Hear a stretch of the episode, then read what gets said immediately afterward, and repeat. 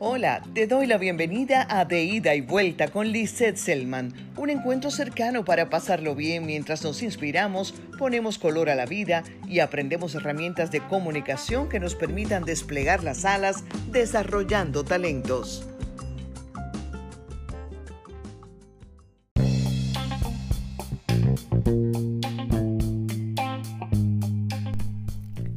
Gracias por estar en contacto de nuevo. Hoy hablaremos del discurso.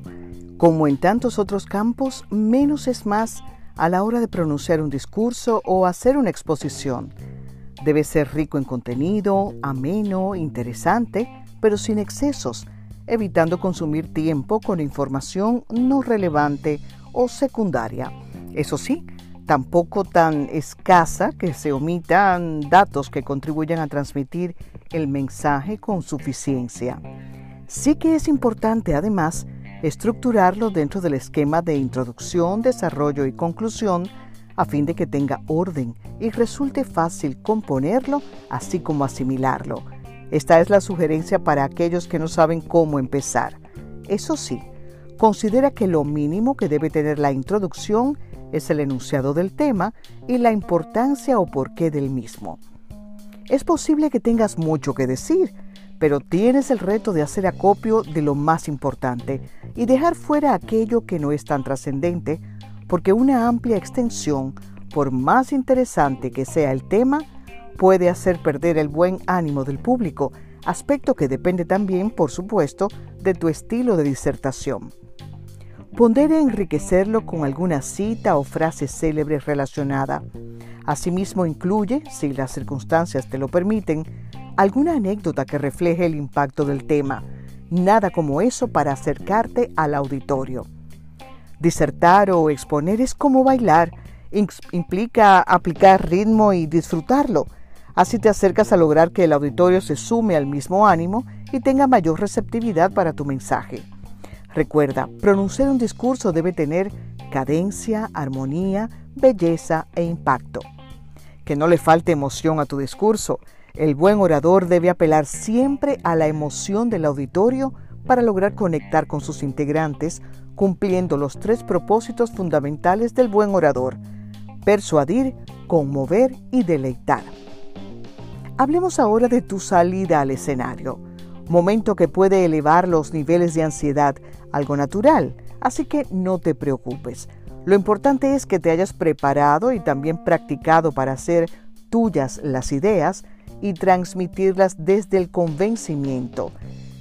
Si te digo que esa primera impresión al aparecer en el escenario para pronunciar un discurso es crucial porque marca la pauta de lo que el auditorio podrá esperar, así que te sugiero tomar en cuenta los siguientes factores. 1. Tan pronto comienza la actividad y mientras te acercas al escenario, respira nasal, lenta y profundamente. La respiración es fundamental para lograr y mantener el control, así como prepararte para hacer tu papel. Hazte acompañar de una sonrisa. 2. Agradece a quien te ha presentado, al menos con un gesto. Con ello serás cortés y enviarás una buena señal al público. 3. Apoya las manos sobre el podio Casi siempre dispondrás de uno, sobre todo si vas a leer, y utilízalo como soporte para canalizar el miedo escénico si lo tuvieras, pero también porque será el lugar correcto para hacer de las manos tus mejores aliadas. Claro, no quiere decir que utilizar el podio te va a eximir de utilizar las manos. Recuerda que somos seres dinámicos, así que ayúdate con ellas para darle fuerza a tus ideas. 4. Dibuja una sonrisa con rostro amable, acompañada de una mirada que recorre el público, de forma que todos se sientan incluidos y sigue respirando por la nariz, nunca por boca. Necesitas esto para calmar nervios, equilibrar mente y cuerpo, manejar mejor tu voz y disfrutar el momento, evitando también muletillas verbales y corporales, deslices en la dicción, etc. La respiración nasal es tu aliada. 5. Pon entusiasmo en tus primeras palabras, porque a partir de ellas el público proyectará cómo será tu desenvolvimiento en el escenario. Alíate de las pausas cuando menciones alguna idea contundente. Hará que la refuerces y que el público reaccione. 6. asegúrate de concluir con alguna expresión estimulante que deje a tu público con el ánimo en alto. En otros episodios volveré a tocar el tema con otros elementos que estoy segura de que te serán de utilidad.